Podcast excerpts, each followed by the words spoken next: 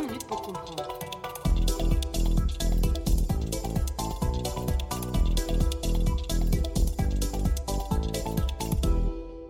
Bonjour à toutes et tous et bienvenue dans 20 minutes pour comprendre, le podcast qui vous aide à décrypter l'actualité internationale.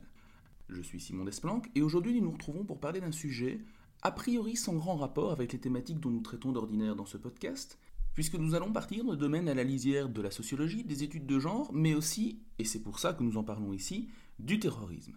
En août dernier, un jeune Britannique du nom de Jake Davidson a été en effet à Plymouth l'auteur d'une fusillade pour des motifs qui, jusqu'alors, n'avaient jamais été officiellement revendiqués en Europe, puisque l'individu a été identifié comme faisant partie de la mouvance dite des incels. Qui sont-ils? Quelles sont leurs revendications? Peut-on vraiment estimer qu'il y a là une menace à la sécurité nationale de nos, de nos démocraties? Et surtout, quelle est l'ampleur du phénomène? Quels sont leurs codes? Comment comprendre cet univers? Pour nous accompagner dans ce milieu un peu particulier, voire carrément sombre, nous avons le plaisir de recevoir une spécialiste dont le domaine d'étude n'a, je pense, jamais encore été représenté dans ce podcast, puisque notre invitée, Marie Cerisier, est linguiste, spécialiste des questions de masculinisme en ligne. Marie Cerisier, bonjour. Bonjour. Est-ce que vous pouvez peut-être rapidement vous présenter vos recherches, vos, vos centres d'intérêt, ce qui vous a amené à, à vous intéresser au sujet? Oui, alors moi je suis euh, chercheuse visiteuse à l'UNICE Louvain et euh, précédemment ma recherche a porté sur les communautés de masculinistes en ligne et donc plus précisément sur les incels et d'un aspect linguistique. Donc je voulais caractériser linguistiquement cette communauté et rendre compte de l'ensemble des, idiosyncrasies de la, communauté, c'est-à-dire comment le langage les fédère et comment euh, le langage et l'utilisation de médias tels que les forums participent à une radicalisation de cette communauté. Oui, parce que le, le phénomène incel est un phénomène qui est essentiellement basé en ligne. D'ailleurs, est-ce que vous pouvez nous retracer à grands traits l'histoire de ce mouvement et en quoi il est effectivement intimement lié aux plateformes en ligne? Oui, alors les incels s'insèrent dans un mouvement qui est beaucoup plus large qui s'appelle le masculinisme. Donc, euh, en fait, si on essaye de définir le masculinisme, on peut prendre une définition qui est un petit peu euh, canonique, qui est celle de Nicole Van Ennis, qui définit, je cite, euh, le masculinisme comme un ensemble de discours et d'actions militantes basés sur l'idée que les hommes souffrent d'une crise d'identité individuelle et collective en raison de la domination sociale qu'exerceraient les féministes en particulier et les femmes émancipées en général.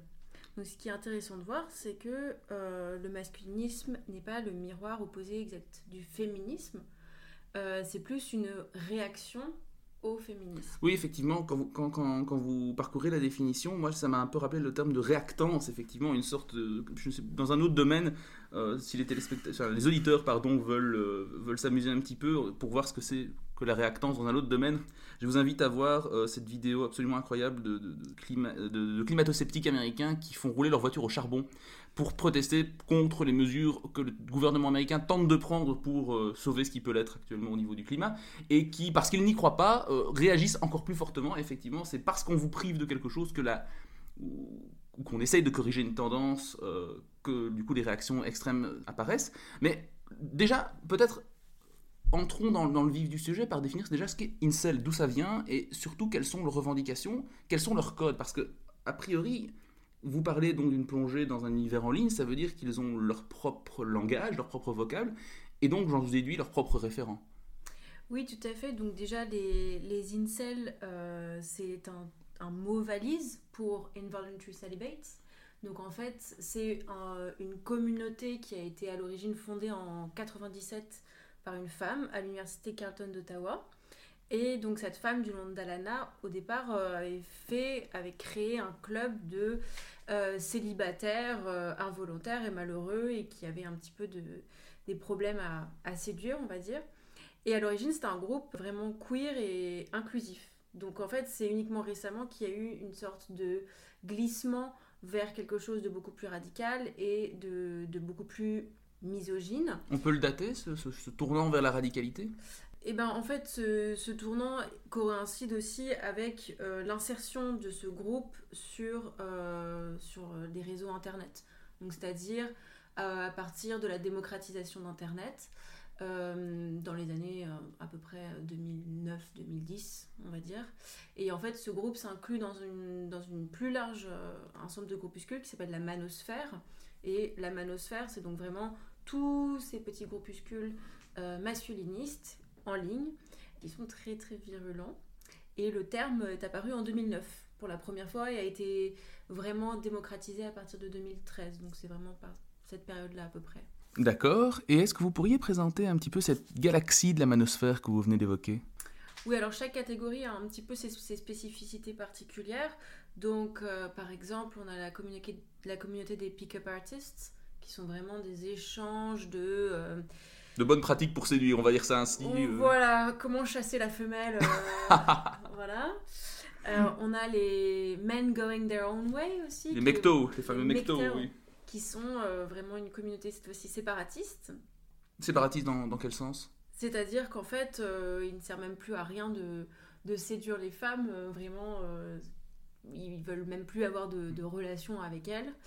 Donc c'est un petit peu, on pourrait pas un penchant du lesbianisme politique, mais... de l'autre côté. De l'autre côté du dark side, ouais, vraiment. Effectivement. Et à ce niveau-là, les incels, du coup, c'est une tendance qui les traverse ou c'est un groupuscule à part entière? C'est vraiment un groupuscule à part entière et je dirais que c'est un groupuscule qui donne le ton pour les autres groupuscules. Y compris les plus radicaux? Je pense que les incels font partie des plus radicaux. Par rapport aux mectos, alors du coup, est-ce que... Parce que j'ai l'impression que dans ce que vous, vous décrivez, les mectos sont vraiment... Euh, plus loin que ça, c'est difficile d'arriver. Oui, mais finalement, en fait, euh, on retrouve euh, cette idée de séparatisme aussi chez les incels. C'est juste que c'est pas leur leur, euh, leur fonds de commerce voilà leur valeur euh, centrale. Mais alors c'est quoi leur valeur dans ce cas-là si donc vous avez déjà dit qu'ils s'inscrivaient en porte-à-faux d'un certain féminisme et d'un féminisme ressenti en fait pour les incels dit un peu de manière prosaïque mais on est allé trop loin euh, les, hommes ont perdu trop de privilèges et en fait on n'est plus dans une société où les inégalités tendent bon an mal an à se résorber mais au contraire on est déjà dans une société inégalitaire. En, en défaveur des hommes donc du coup quel est vraiment leur, leur fonds de commerce? Bah alors je pense que leur fonds de commerce, il est très très bien représenté dans l'allégorie qui traverse complètement leur, euh, leur pensée, qui est, euh, qui aussi, euh, par effet de percolation, vraiment est, est diffusé un peu dans toute la, toute la manosphère en ligne. Mais cette, cette allégorie de la Matrix, mhm. donc... Le, le film 4 sort bientôt. Voilà, et ben c'est toujours la même chose en fait pour ceux et celles qui n'ont pas vu. C'est euh, au début du film, le personnage principal se voit face à un choix entre deux pilules, la pilule rouge et la pilule bleue.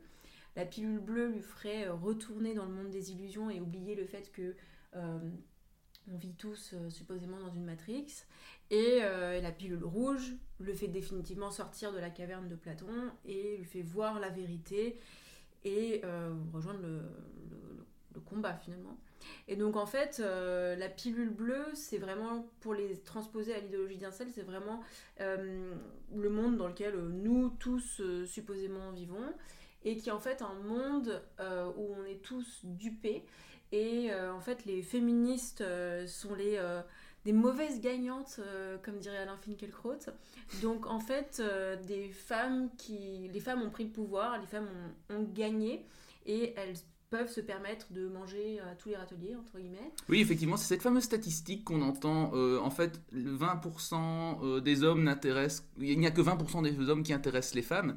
Et donc, en réalité, eux, on, les incels auraient digéré cette dure réalité statistique qui est ne vous inquiétez pas, chers, euh, chers auditeurs, euh, décidément, chers auditeurs euh, célibataires, cette, statistique est totalement fausse. Mais effectivement, elle est présentée par, comme vraie, notamment par, je pense, certains pick-up artistes originels, qui, dans l'échelle de la manosphère, sont tout en bas. Mm. Et le premier pas vers, effectivement, une forme de radicalisation incel. Donc ça, c'était pour notre lot à tous, hein, nous qui n'avons pas pris la, red pill, donc ça c'est la blue pill, ceux qui décident de continuer à, à vivre dans le rêve. Mais donc, en quoi serions-nous différents de ceux qui prennent la red pill? Et bien du coup, la, red pill, donc la pilule rouge, est vraiment caractéristique de l'idéologie des incels. Donc c'est-à-dire ce serait vraiment le fait d'avoir vu la vérité, de voir les, structures qui euh, sont en place dans la société et dans laquelle euh, les femmes ont gagné. Et évidemment, sur les forums, il y a la red pill, évidemment, mais il y a aussi la black pill, qui est une version euh, plus cynique et euh, plus fataliste de la Red Pill, où en fait finalement il ne servirait même plus à rien d'aller essayer de séduire des femmes, d'aller les chasser, mais euh, il faut simplement faire. c'est presque une sécession. C'est là où. C'est les MGTOW, donc ça rejoint l'idéologie MGTOW Voilà, là c'est là où vraiment. se rejoint les MGTOW. Mais par contre, c'est vrai que euh, c'est tout aussi euh, violent. Et ce qui est caractéristique des, forums d'incel, c'est vraiment des, quand même des appels au viol, à la haine. euh, D'où leur bannissement régulier d'Internet. Donc, c'est pas totalement de la sécession non plus. Et certains vont quand même jusqu'à jusqu'à finalement prendre les armes. Donc, euh, c'est pas comme s'ils laissaient vraiment les femmes tranquilles. Effectivement, mais alors peut-être avant de passer justement au passage à l'arme, j'aimerais j'ai une question qui me vient à l'esprit. Euh, dans tous ces mouvements un petit peu particuliers, qu'on parle de l'extrême droite suprémaciste blanche aux États-Unis, etc., il y a toujours des idéologues, des, grands penseurs qui formalisent tout ça, et je me dis, mais où trouve-t-il, y a-t-il dans, le cas précis des incels des sortes de maîtres à penser, ou est-ce que c'est un mouvement d'un autre type, ou c'est vraiment une communauté qui se radicalise entre elles et qui, crée ces idées-là? Euh, moi, je pense que c'est une communauté qui vraiment se s'auto-stimule Mhm. euh, et que, en fait, il y a, il y a vraiment un mouvement de d'agiographisation. Oui. C'est-à-dire qu'en fait, tous ceux qui ont pris les armes deviennent vraiment des saints. Donc il y a des mèmes qui sont faits pour eux, euh, avec euh, l'auréole de Jésus, vraiment à la, à la façon de... Des... Effectivement, oui. et à ce niveau-là, peut-être le premier incel revendiqué comme tel, c'est le fameux Supreme Gentleman, dont j'ai oublié le prénom, c'était Elliot, Elliot Rodger. Elliot c'est cela, oui. Et donc, est-ce que vous pouvez un petit peu nous revenir sur la, le parcours du personnage, en fait? Oui, alors Elliot Rogers, c'est donc un, un jeune homme qui, à l'époque, euh, en 2014, avait 22 ans, qui vivait en Californie et euh, qui, euh, qui, dont le père était, euh, faisait partie de l'industrie du cinéma et qui, à 22 ans, s'est senti vraiment délaissé par les femmes, qui n'avaient jamais eu de copine, qui n'avaient jamais eu de, de, De rapport sexuel, de je pense même, oui. Probablement.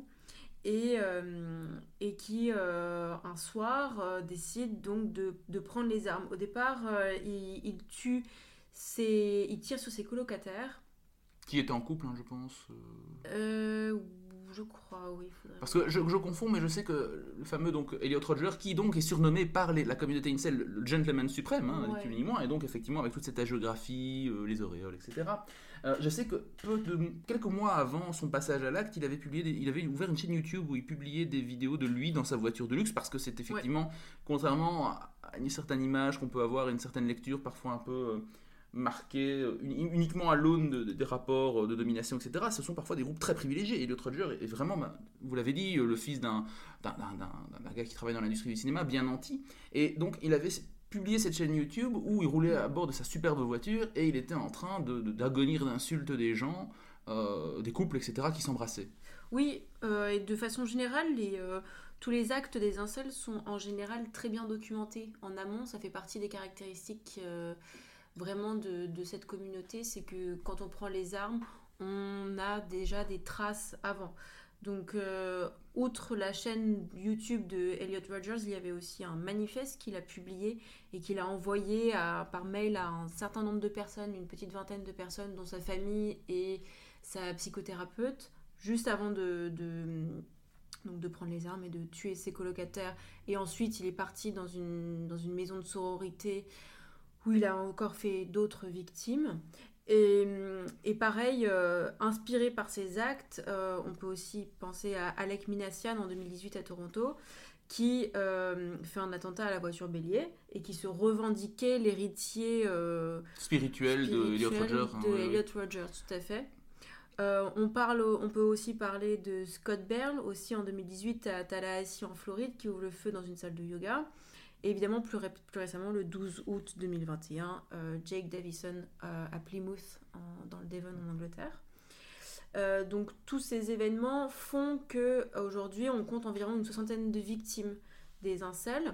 Majoritairement au Canada, en fait, si j'ai si bien compté. Ou si j'ai- Majoritairement au Canada, en effet, et c'est vrai. Bah, en fait, je pense que le fait que la communauté ait été créée à l'origine à Ottawa joue aussi dans, le, dans, dans ça. Il y a aussi le fait que au Canada et aux États-Unis, les armes à feu sont plus disponibles que chez nous, plus facilement, on va dire. Même si on peut toujours s'en procurer si on les cherche bien. mais, mais en effet, je pense qu'il y a aussi de ça.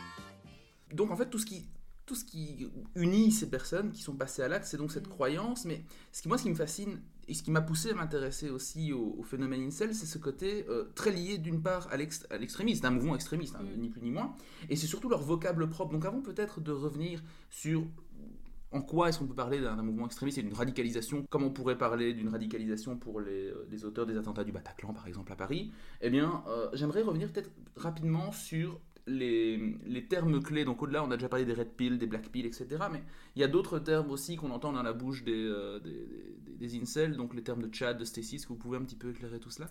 Oui, du coup, il y a vraiment une sorte de théâtre patronymique qui est, fait, euh, étant donné que l'idéologie des incels est caractérisée par euh, vraiment un manichéisme et une absence de relativisme, le fait d'étiqueter un ensemble et de créer un ensemble de personnes et de créer des catégories facilite énormément aussi euh, le, la radicalisation et l'appel à la haine. Donc euh, oui, par exemple, si on parle de, de Stacy, Chad et Becky, qui sont vraiment les trois personnages patronymiques les plus importants de la communauté. Euh, alors Stacy serait donc la femme plantureuse avec tout au bon endroit euh, selon les, critères canoniques occidentaux. Elle serait blonde, grande, vénale, elle a beaucoup d'amants. Et elle sort en général, c'est vraiment une sorte de Barbie, hein, entre guillemets. Mhm. et, euh, et, elle sort évidemment avec Chad, qui est son homologue masculin. Et donc je préfère préciser quand même que dans la communauté incel, euh, l'homosexualité, de même que la transidentité, ne sont pas des réalités qui sont prises reconnues, euh, oui. Ou tournées en dérision totalement. Enfin, dans ce cas-là, elles sont, elles sont tournées en dérision. Il y a, y, a, y a, quelques mentions, mais enfin, ça reste quand même. Euh, C'est hors radar. Négligeable, on va dire. On on peut pas vraiment déceler énormément d'homophobie, mais juste, c'est pas vraiment pris en compte.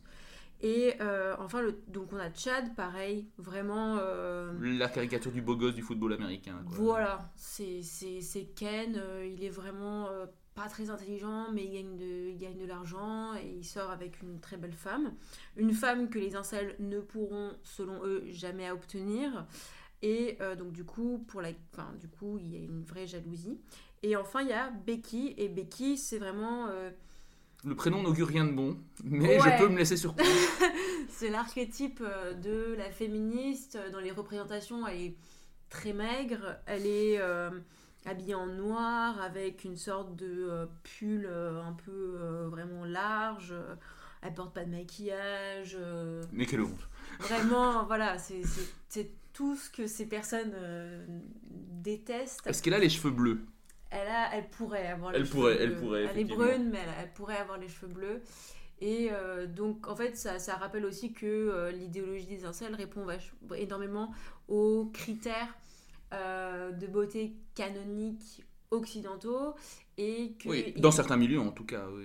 dans certains milieux et qu'il y a vraiment une hiérarchisation selon ces critères là il y a une, euh, également une hiérarchisation raciste et raciale j'allais y venir justement parce que ce qui est intéressant avec ce que, ce que vous venez de décrire c'est que non seulement on a affaire à un mouvement extrémiste mais ce qui me surprend aussi c'est à quel point ce milieu est poreux avec le, le suprémacisme blanc Notamment, je sais que l'un des termes utilisés pour désigner les incels d'origine indienne, c'est le terme de curicel. Donc rien que ça, ça veut dire pas mal de choses sur la manière dont, dont fonctionne cette communauté en interne. Mais du coup, est-ce que c'est juste une supputation ou est-ce que c'est avéré?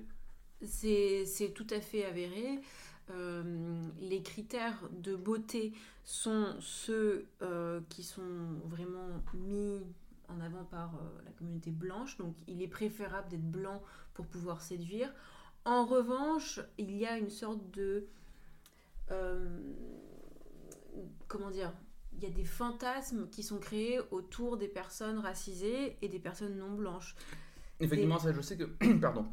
Dans les études de, la pornographie, il y avait effectivement cette idée de notamment le fantasme en Europe occidentale, de la beurette, etc. Je suppose qu'on retrouve avec les, auditeurs qui connaissent les travaux d'Edouard Saïd auront un parallèle évident à faire. Voilà. Mais du coup, là, dans ce cas-là, c'est plutôt transposé à la sauce américaine, donc par exemple. Euh, donc euh, vraiment, euh, la femme orientale, donc vous mentionnez Edouard Saïd, c'est tout à fait ça. L'orientalisation et le, le, fantasme autour de l'Orient est vraiment très présent. Même aux États-Unis, ça, par contre, je suis, j'ai peut-être pensé plus avec les Afro-américaines, peut-être avec ce forme d'attraction-répulsion, peut-être, mais je peux me tromper. Je ne suis pas du tout spécialiste en la matière. En fait, il est difficile de, de géolocaliser exactement d'où viennent les commentaires. Donc en mhm. fait, c'est difficile de, de, vraiment mettre une, une épingle sur les critères socioculturels qui sont, qui sont à l'œuvre c'est juste des communautés anglophones. En général, on est géolocalisé, donc euh, c'est souvent des personnes proches de nous qui parlent. Donc on peut s'attendre à, peu près le même genre de prisme. Euh, mais en effet, euh, il y, y, a un fantasme autour de la des personnes orientales et autour des personnes noires. Donc que ce soit les hommes ou les femmes, c'est vraiment des, des fantasmes de type euh, vraiment tous les fantasmes sexuels qu'on peut avoir autour des hommes noirs euh, se retrouvent énormément dans l'imaginaire incel effectivement. dans l'imaginaire incel. Euh, voilà et très naissance de la nation hein, quand même naissance d'une nation naissance, d'une nation, très bon film à la limite du commentaire les, les, auditeurs savent que je blague j'en ai déjà parlé du film naissance d'une nation premier blockbuster effectivement, historiquement, premier blockbuster, effectivement. Vrai, vrai. Euh, Madame Cerisier rigole, mais c'est vrai, c'est vrai. Euh, pas pour les bonnes raisons, hein, mais. Euh, et donc, blague à part, on pourrait peut-être aussi revenir sur. Bah, du coup, le parcours, c'est quoi le parcours de radicalisation type d'un incel Comment ça se passe? Comment est-ce qu'on arrive là-dedans? Et comment est-ce qu'on en vient à passer à l'acte? Est-ce qu'il y a déjà des travaux qui ont été faits en la matière? Alors, il y a peu de travaux qui ont été faits spécialement sur, spécifiquement sur cette communauté. En revanche, euh, il y a des travaux qui ont été faits sur l'alt-right américaine, qui finalement, euh, bon, il y a quand même des porosités entre les deux milieux. Oui, on vient de le voir, effectivement, c'est pas surprenant. Moi, ça, du coup. Oui, tout à fait. Mais en fait, si, si, on compare le nombre de personnes qui parlent sur les forums, souvent c'est des forums dédiés, mais on en voit aussi beaucoup sur Reddit, 4chan, etc. finalement, entre le nombre de personnes qui parlent et le nombre de personnes qui passent à l'acte, il y a quand même une énorme dichotomie. En revanche, parce que je pense que certains euh, restent quand même fidèles à euh, l'entreprise première des incels, qui est vraiment un groupe de soutien. Et euh, finalement, les internautes sont un petit peu liés dans, dans le malheur. Et finalement, en fait, par exemple, quand on regarde des corpus, on voit qu'il y a une charge émotionnelle qui est très importante. en fait, ils expriment une vraie souffrance qui serait, si je schématise un peu, capitaliser Est-ce qu'en est qu'en fait, ma question elle est peut-être un peu naïve, mais est-ce que dans le groupe qu'on catégorise Incel, il n'y aurait pas d'un côté des gens qui sont dans une sorte de discours victimaire, qui s'auto-entretient, et puis ceux qui capitalisent sur ce discours pour véhiculer une idéologie qui est vraiment mortifère et nauséabonde? Oui, alors de toute façon, il y a toujours plusieurs degrés de, euh, de discours, mais c'est vrai que ce qui se retrouve le plus, c'est le fait de se plaindre, d'avoir, euh, de se sentir isolé. Euh, d'avoir euh, peu de, de, de, contact avec l'extérieur, euh, de se couper de sa famille par exemple, etc.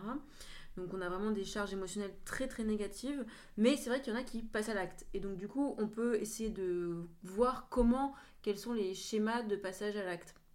Et donc en fait, il y a trois schémas de radicalisation qui peuvent arriver à, finalement à prendre les armes. Donc c'est ce, que, ce qui a été étudié pour la droite américaine. Et en fait, ces trois étapes sont la déshumanisation, l'insensibilisation ou ce qu'on appelle l'acclimatation et la normalisation. Donc en fait, la déshumanisation, c'est le fait de renommer la réalité. Donc c'est ce, que, ce dont on a parlé avec les Stacy, Becky et Chad.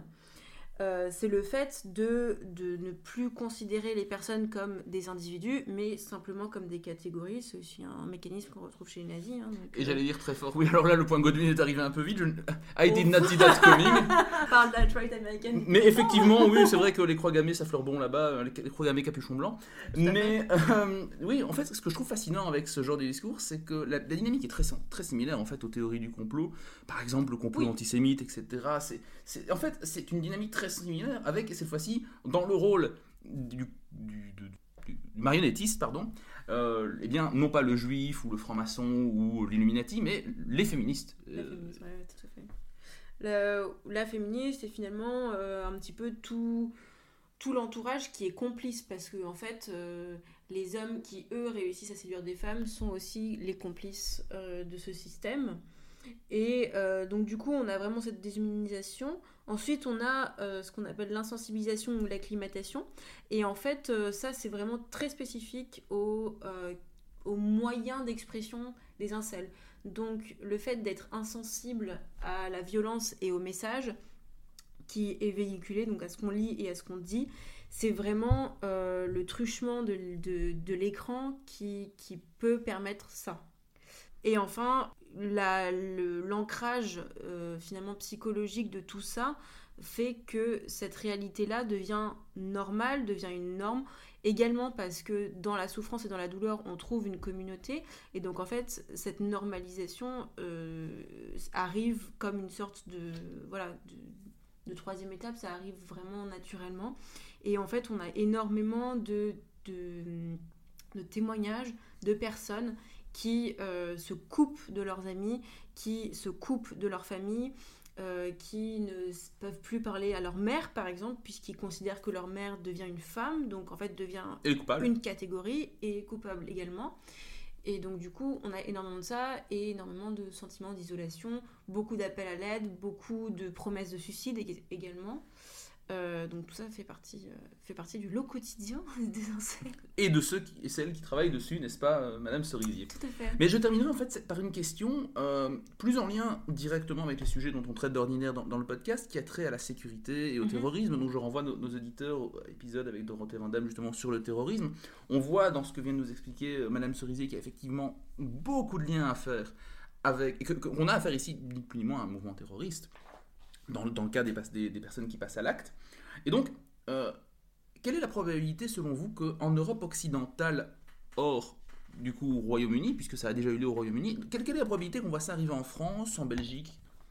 Oui, alors je voulais juste préciser, juste avant, que euh, il y a donc deux instituts euh, américains qui ont mis les, attaques à caractère misogyne dans leur surveillance du terrorisme. Donc c'est une vraie Effectivement. Euh, euh, une vraie menace terroriste. Et de quel organisme s'agit-il? Donc c'est la Southern Poverty Law Center et le National Consortium for the Study of Terrorism and Responses to Terrorism. Mhm. Donc qui sont deux, deux On ne peut pas vraiment qualifier de vilain gauchiste pour le coup, et qui donc effectivement montrent l'ampleur du phénomène euh, outre-Atlantique. Hmm. Et donc, par rapport à la menace terroriste que représente, effectivement, pour nous, ces groupes ici. Et donc, en fait, euh, c'est un petit peu compliqué à évaluer parce que euh, il y a plusieurs facteurs. Il y a à la fois les messages, la communication euh, au jour le jour qui se fait, je dirais, à 90% en, en anglais, pardon. On sait, euh, chers spectateurs, à quel point les Français parlent très très bien anglais. Marie Cerisier, ça s'est entendu, elle a dit 98 est française, donc je me permets cette petite pique. ah oui, pardon, 90%. Euh, donc oui, je dirais qu'il y a vraiment 9 euh, chances sur 10, on va dire, que les échanges se fassent en anglais. Donc il y a déjà une première barrière de la langue, même si Bon, aujourd'hui, tout le monde parle un petit peu anglais, mais ça reste quand même une petite barrière. C'est une chose de parler anglais et de regarder Netflix, c'en est une autre de participer activement à, un thread Reddit, quoi. Voilà, c'est ça. Et, euh, et de plus, euh, la, l'accessibilité des armes est quand même différente entre l'Europe et les États-Unis. Pour rappel, il y a quand même une fusillade toutes les 36 heures aux États-Unis, alors que ce n'est pas quelque chose qui est vraiment répandu chez nous. Répandu chez nous. Même si on peut toujours euh, arguer le fait que l'attaque à la voiture bélier d'Alec Minassian et... Euh, des attaques au couteau aussi. Et des attaques au couteau se produisent. Et de même que, par exemple, on a eu une attaque euh, en Europe géographique en août dernier, l'attaque de Plymouth. Mais effectivement, vous disiez, c'est anglophone. Donc effectivement, là, on pourrait encore se dire, allez, on est protégé par la barrière de la langue. Voilà. Donc je pense qu'il y a encore cette, euh, cette double protection. Mais on a vu récemment avec euh, des réseaux comme euh, jeuxvideo.com, etc. Ah, le fameux forum 1825. Le fameux forum 1825, que en fait ce genre de, ce genre de, de forum existe et que des radicalisations en ligne sont possibles. Oui, effectivement, euh, je ne peux m'empêcher d'introduire une petite incise sur un discours masculiniste récent qu'on entend euh, dans la bouche d'un potentiel peut-être futur candidat présidentiel chez vous. Courage.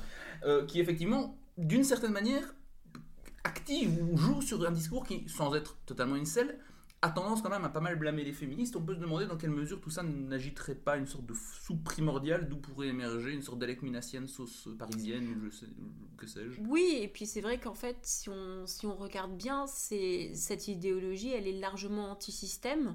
Aussi. Qui est quand même quelque chose qui est vraiment dans l'air du temps en ce moment. Effectivement, si vous, si vous voulez effectivement contester les valeurs euh, libérales dans le sens sociétal du terme en cours, qui, ont, qui, sont, qui aujourd'hui ont pignon sur rue, effectivement, vous revendiquer une selle est une chouette manière de, contester le système, au, même titre, tout comme euh, quand vous étiez un ado dans les années 70, vous revendiquer communiste était une chouette manière d'être anti-système. Voilà. Marie Cerisier, un énorme merci pour votre éclairage. Merci à vous. Et quant à nous, chers auditeurs, nous nous retrouverons prochainement, sans doute pour un épisode sur les théories du complot, puisque vous nous avez ouvert un, vous avez un petit peu euh, ouvert une porte vers un univers un peu, un peu particulier, et donc ça, donne, ça me donne envie de, de faire un épisode sur ces thématiques-là, mais on y reviendra peut-être un jour.